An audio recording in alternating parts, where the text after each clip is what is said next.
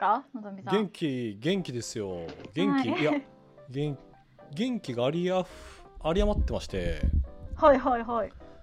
この週末、まあ、はい今日月曜日じゃないですか。はいはい。あの土曜日の夜にうん。ランニング大会に出てきたんですよ。何キロですか？えっとね1 0キロなんですけど、えよく10キロも走れますね。すごいいやいやはい。1 0キロは1 0キロは結構まあまあハーフマラソンだったら2 0キロ超えですよ。なるほど、はい、だけどまあ1 0キロならまあいけるかなと思って行ってみたんですよ、ううんうんはい。そしたら1 0キロがなんか山を登っていく5キロコースかける2みたいなやつだったんですよ。えー、もう実質ハーフマラソンじゃないですか。実質実質とは、みたい。なまあでもそれをなんとか走り切ったんですよ、わあすごい、はい。でそ、の翌日の日曜日にも前から予定していたこうテニスのレッスンに行かなければいけないっていう予定があってですね、おおはい。なので筋肉痛の上に筋肉痛重ねてるのでもう、はい。今もうボロボロです。そうっすね。もう私からしたらトライアスロン終えた人みたいな感じですね。ミキさん運動はお得意？全然全然ちょっとできないんであの私はもう、あの大江戸線大江戸線の沿いに住んでるんですけど大江戸線って階段が深いんですね、あの地下にあるから。だから大江戸線を階段をいつも登るようにしててそれが運動です、私のまああれも上り下りの深さでいうと相当のものでしょう、うん、そうなんですよそうなんですよ。っていう感じであのなるべく生活の中に 運動を取り入れるスタイルでやってますね私は。組み込んでいく姿勢で。ちょっとう意識あの意識的に運動しに行こうっていう気持ちにならないんで東京メトロ丸の内線銀座線だと浅くてスッと行きますけどやっぱ大江戸線ぐらいなら人運動って感じがしますよね、私の運動は大江戸線でやらせてもらってます。如実に通勤がなくなると運動減るやつじゃないですか。いやそうなんですよ。もうね筋肉がすごい減りました。引きこもりにでよって。ではい。も今日はあれですよ。運動じゃなくて知能の話ですよ。そうですね。アルジャードに花束をね前回テーマに挙げたやつですね。春ジャーノに花束を、ね。はい。これまでって結構なんていうんですかあのけなんていうんですかこう前回愛するということですしはい。最初の方はなんか反応しない練習みたいななんつうか、はい。結構感情というかうん。もうそういうものが結構テーマのものが多かったじゃないですか。そうですね。感情をこうどう取り扱うかみたいな、はい、うん話でしたよね、はい。アルジャーノンに花束をこれザ・知能っていうテーマだけ出しながら残ってたんですけどうん。ミキさん的にはどんな話だと思って前回これちゃうかなってなったんですか？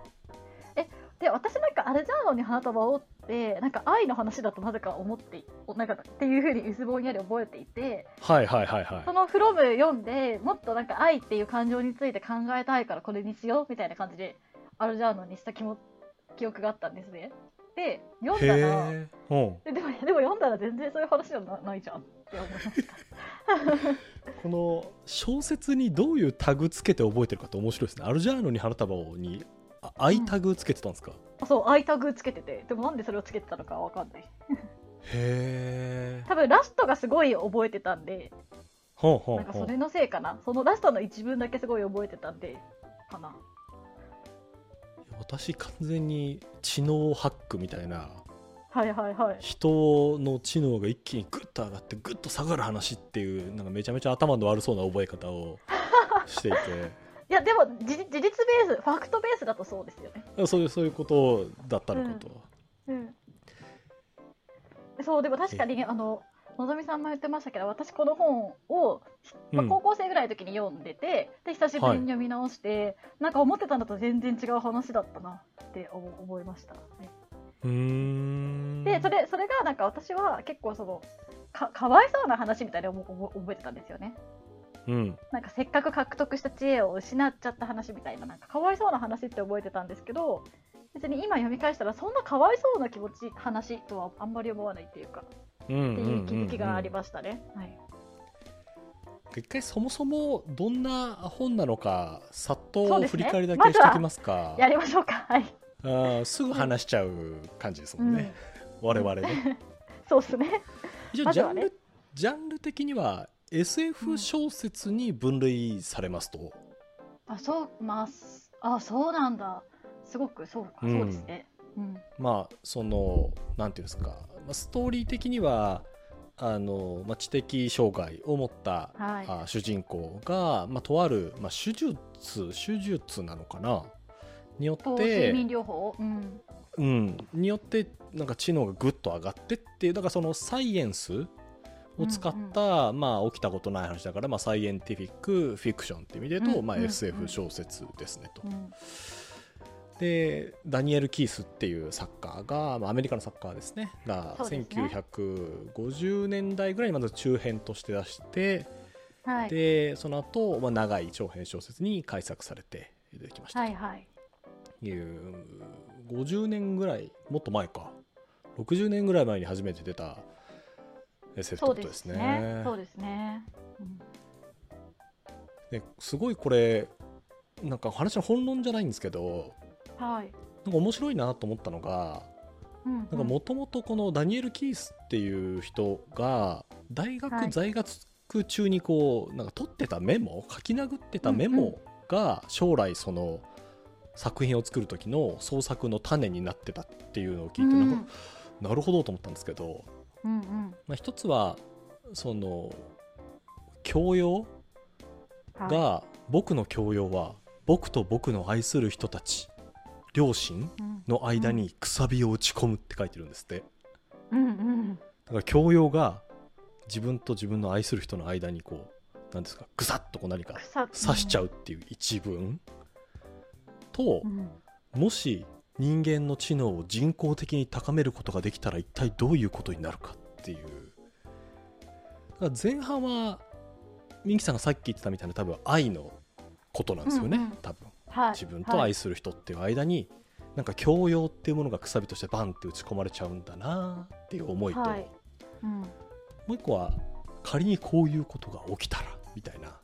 はいはい。でこの2つを掛け合わせて出てきたのがこの「アルジャーノに花束を」という小説なんですね。はい。えー、全然違うメモですか？うわっと書いてるテキストの中にそれぞれあったっていうことみたいですけどね。うんうんうんへえ私の学生時代のメモとかマジ今日もご飯食べ過ぎませんようにとか多分そういう美貌録みたいなことしか書いてなかったと思だ からこの愛教養が愛愛、はいとなんか人間関係にもたらす影響と、まあ、その、うんうん。お人間の知能を人工的に高めるとしたら何が起きるかっていうこの2つの掛け合わせで生まれたのがこの「アルジャーノに花束」っていう小説うん。ですけどなんかま確かにまっすぐにこう出てきてる感じがしますよね。うん、そうですね。だから別々のメモっていうことが逆に驚きなぐらいですよ、読み終わった後はね逆にうん、ね、読み終わった後は逆に、うん、確かに。ちょっとどんな話かミキさんどうぞ。あらすじはう。んえっとそうですねその小説はその一人の、まあ、知的障害を持つ青青年チャーリーっていうんですけどチャーリーのうん。こう手記みたいなものがこうずっと連なっていくような構成で始まる小説です。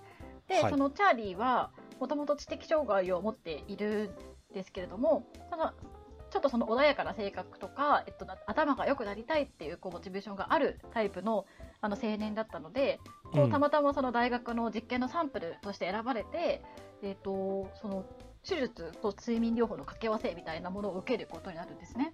うんでその手術が成功してチャーリーの IQ がこう徐々にこう上昇していくっていう様をそのチャーリーの手記を通して私たちはチャーリーがどんな風に変化していくかっていうことを感じていけるような、えっと、小説になってます。で、えっと、まだその、えっと、IQ が低い状態の時のチャーリーっていうのは、えっと、もう骨でおじさんの知り合いが営むパン屋さんで働いていてもうパン屋さんの仲間たちからもうちょっとなんていうんですかねからかわれたりとかしながらでも全然それに気づかないままは楽しく働いていたりとかしていてで手術が成功してこうどんどん IQ が上がっていくにつれてこう自分周りの人が自分のことをどう扱っていたかとか自分がどういう状態であったかとかっていうのがどんどん分かるようになってきなっていく。で、うんさらには、えっと、大学のその教授とかもともと自分に文字読み書きを教えてくれてた先生なんかよりも全然こう IQ が高くなってしまってっていうような 話ですね。ちょっと前半前半ガッと、はい。チャーリー30、30何歳ぐらいあ、だってそうですね。設定ですよね33、4歳で。はい。あ、うんあと、アルジャーノンって何って話をしてなかったわ。おうおタイトルだアルジャーノンはい。でチャ、チャーリーしか出てこないじゃん。アルジャーノン何って話なんですけど、はいはアルジャーノンっていうのは、そのチャーリーと、うん。チャーリーにする手術を、そのチャーリーより前に動物実験していたんですけど、その中で唯一成功したハツカネズミのことがアルジャーノン。の名前がアルジャーノンっていうんですよね。だからその動物実験でうんチャーリーにした IQ を高める手術を先にしていて、なのでネズミなんだけどすごく賢くってあの複雑な迷路とかが全然楽々こなせる学習してるより1回クリアした迷路は学習するのでどんどんどんどん難しい迷路にもどんどんチャレンジしていけるみたいなことができる賢いネズミのことをチャアルジャーノンっていうんですよね。い動物実験で使われていた、まあそはいの実験が成功したネズミの名前が、まあ、アルジャーノンだがとアルジャーノンっていうんですよね。だから彼がうまくいってるなってなってよしじゃあ人間にもやるべとうんなってじゃあ人間にやろうかってなった時に、まあ、ある種実験の対象というか人間にもやってみようってなった時の第一号が、まあ、チャーリーだったっていう。チャチャーリーもアルジャーノンに出会ってネズミなのにうん。自分よりも全然、自分が全然手こずった迷路をあの、うん。すごく難なくクリアしてる姿とかを見てネズミが自分こんなにじネズミが自分よりも賢いなんて知らなかったみたいなこととか言っていてこうなんか手術を受けようと思うなんかきっかけを与えた存在でもあるんですよね。なるほど。なるほど、なるほどこう前半の文体うん、あれですよねやっぱその手記で書いていくっていうのがすごく独特でそうですね。はい。これ確かなんかドラマにもなってるじゃないですかアルジャーノンに花束をあ、そうですね。はい。見てないけど、はい。なんかあれで言うと多分普通のなんていうんですかストーリーを映像として追っていくっていう形になると思うんですけど、なのでそのん例えばドラえもんドラマをえーただの小説に落とすとなるとなんか例えばチャーリーはこう言ったみたいな風に書くんだと思うんですけど今回手記なのであ全部このチャーリーの実験報告記みたいなやつですよね。本当に第一章のなんていうんでしょうペー1ページ目とかーうんめちゃくちゃ読みづらいですよね。本当ストレスが半端ないですよね。なんだこれみたいな。はい。もう多分そういう風に書く人なんだよってところから含めてうん。このダニエル・キースの工夫っていうことですよね。ね。やまあ訳した人もすごいけど本当になんか漢字が全然使われてないしたどたどしいし、うん。なんか結構てか間違ってるから自分で 変換しながら読まなきゃいけないしってすごい読みづらいですよね。てかもうそのぐらいのそう IQ なんだなってことが分かりますよね。僕はって、まあ、日本語の訳の方ですけど僕はの「は」うんうん。は「は」じゃなくてこの和音の「あそうそうそう。和」になってるとか点が全然ないとか、そうですよね。ずっとひらがなとか、はい。そんな状態から、まあ、そのアルジャーノンで成功した、まあ、とある治療法というかそれを、まあ、チャーリーも受けてうん。なんか最初はなんか頭良くなるのかなみたいなことを思いながらうん。こうなんていうかこうすさっきの睡眠療法みたいなやつでこう夜はこれを聞きなさいとか言っていくとどんどんどんどんこう賢くなっていくと、はいは文体も全然違うようになりますもんね。ずんどんどんどんどんなんか読みやすくなってきますよね。気づいたらすごい読みやすくなってますよね。うん。読み読みやすくなるそうですよね。読みやすくなるって感じですよね、確かに。読みやすくなってだんだん偏屈な感じにな偏屈っていうか、はい、感じになってきます偏はい。なんかちょっとインインテリぶった感じにねだんだんなってきますけどね、はい。まあリアルインテリですからね。ま あそうですね一応設定上は IQ185 赤ちゃんだったのに数ヶ月で論文論破するようになるっていう感じですもんね、はい、うん。確か IQ130 ではい、偏差値でいうと70ぐらいの換算らしいんですよ。とにかくめちゃくそ賢いと、ど道中どっかの学会かなんかのシーンでうん。いやなんかもう賢くなりすぎてるからさっきもミーさん言ったみたいにその治療してくれた教授より賢くなっちゃってるわけじゃないですか。そうなんですよね、うん、えだからなんかえあの人日本語とあの言葉できないんですか？みたいなシーンあるじゃないですか。ある。えある英語と英語とドイツ語とフランス語ちょっとしかできない。えそんなやつが教授になれるんすか？みたいな。うん。おーっていう。ありましたね。なんかチャーリーが最新の論文を使って最新の論文だとこういうことがもう論証されてるじゃないかって言ったらあなんかああいつは外国語ができないからまだ読んでないんだって返されるっていうシーンですよね。はい、あそこ結構この小説の中では何て言うんですかね、個人的には大きいこうポイントなのかなとも思っていて、こうやっぱその実験としてチャーリーって扱われてるわけじゃないですか。はいはいはい。なので当然その教授たちはチャーリーっていう人間にやって成果が、まあ、ある種見えてきてる、うん。IQ が68から185にままで一気に伸びましたって、学会で言いたいみたいなふうになった時に、はいはいはい。チチャーリーってある種実験台対象として、えーやっぱ持っていくことに、まあ、発表することになるわけじゃないですか。はい。でも一方でチャーリーってえ俺？モルモットなんだっけ？みたいなうん。なんかそこに対するこう葛藤みたいなのがその学会の中では出てきてなんであ自分より賢くないやつにそんな風に扱われなきゃいけないんだもんもんみたいな、うん。ありますね。いやそこはなんかそうそう感じるだろうなっていううん。シーンでしたね、あとあの IQ が良くなるにつれてこう自分の過去とかを振り返ってこう分析というかあうんの再解釈することができるようになっていくんですよね。うんうんそれでなんか思い記憶とか思い出としては残っててただ解釈されてなかった記憶とかがこう IQ が高くなった状態で振り返るとあれはああいうことだったんだとか両親はああいうことを話してたんだっていうのがどんどん再解釈されていくシーンとかも後半になると増えてきてうんそれでそれで本人も苦しんだりとか自分のせいで家族がこんなに苦しんでたことにやっと気づいたとか言ったり自分のはこんな風に思われてたんだっていうことを気づいたりとかしてこうどんどん苦悩していくシーンとかもありますよね。最初だからどんどんこう賢くなってうん、いってあなんか賢くなってる賢くなってるっていう中で今ミキさんが言ったみたいにちょっとあれ？あれおかしくないか？とか、うん。あれ？もしかしてこれって辛い経験だったのかも？みたいなのがこう、うん。ポンポン出てきて苦悩の中にっていう。はい、賢くなったらハッピーになれるはずだったのにみたいな。だったのにって、感じでしたよね、うん。さあそんな前半戦からいよいよ後半へっていう感じですね。そうですね、はい、どんどんこう研究の成果が目覚ましく出ていく中である日こう、うんアルジャーノンにこう異変が起こるんですよね。ネズミのアルジャーノンに、あそうですね。あの、はい。自分と同じ手術を先に受けて先に成功したネズミアルジャーノンに異変が起きると。で、なそれがなんかちょっと,、えー、と今までよりも学習ができなくなってしまったりすごく凶暴にになったりっていうような今までとは違う行動を取るようになってうんでもその時チャーリーはもうどどんな教授にも頭のいい状態になっていたので自分でこうアルジャーノンの異変について調査を始めるんですよね。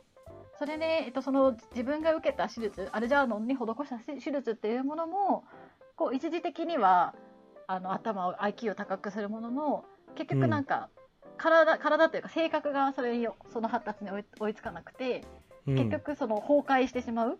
生き物としてはこう崩壊してしまうみたいなことが分かる。でどんどんどんどんの脳があのあ良くなった頭とか知識とかっていうのもどんどん対抗してしまうっていうそういう結果を持ってるってことが分かるんですよね。辛いっすよね、いや。うん。ー自分で突き止めるっていうね、はい、俺こうなるんだっていうのが分かるわけですもんね。そう。でなのでアルジャーノンに受けたことも、まあ、間違いなく自分にも起こるだろうっていうことは分か分かる。でこうだんだんそうですね。も元に知能の対抗をする中でうん。なんかそのいでもななるべく多くのものを残そうとこういろいろ記録を残していくっていう感じですよね。できるかな自分がその立場になったら。大変だような、ん。後半はだからそのアルジャーノンに異変が起きてるぞっていうことを感じながら、はい、まあ、いろいろ研究をして言葉で残してっていうことが最後の最後まで続いていく感じですよね。そうですね。これで最後の最後のなんか一文はい、あのがなんかアルジャーノンに花束をっていうタイトルとすごく結びついた、あエンディングじゃないですか。はい、でいろいろ見てるとこの小説をいろんな出版社に持ち込んだ時にうんうん。このエンディングを変えるんだったら出版してもいいよっていう編集者がめちゃめちゃいたんですって。はいはい。なんか見ました。後書きで。はい。ね。うん。でもなんかそれをこう友人の SF 作家は絶対に変えたらあかんって言って、うん。まあ、そのまま出版して賞を取ったっていうのを見るとなんか今こう読むとこのエンディングってめちゃくちゃいいいいなって思うじゃないですか。いや本当そうですね。はい。これ話の本論と全然違うのかもしれないですけど編集者の人ってどう変えてほしかったのかなとかすごく関心があるんですよね。ハッピーエンドにしたかったのかな、うん。まあハハッピーエンドまあい今もハッピーエンドってハッピーエンドと捉えることもできると思いますけど。そう,、うん。そうですね。なんかももっと分かりやすい結末にしたかったじゃないですかえっと対対抗しないとか。あー止まるとか。だから例えばアルジャーノンはあのアルジャーノンが対抗することに気づいたからチャーリーが頭のいいうちに自分が対抗しない方法とかも編み出して自分はキープしたままにいられるとか。うーんなるほど。なるほどなるほど。そうか。でもその方が確かに SF っぽいのか。なんか目の前にある課題を強化された人間が動物とは違う結末になるように頑張りましたうん。みたいな、そうそのアルジャーノンのむしろアルジャーノンの死を糧に研究ができて、でそれでアルジャーノンのおかげで自分は大丈夫になったとか。うーんなるおほど。お涙お涙ちょうだいっぽいし。なんかそういう分かりやすいハッピーエンドみたいなものうんを編集者の人は、そういう明るい話にしろみたいなふうに例えば言ったんじゃないですかね。ああなるほどそうかともしれないですね。かもしくは対抗してしまっても、うん、あのあ愛愛され続けるとかね。なるほど。なるほど、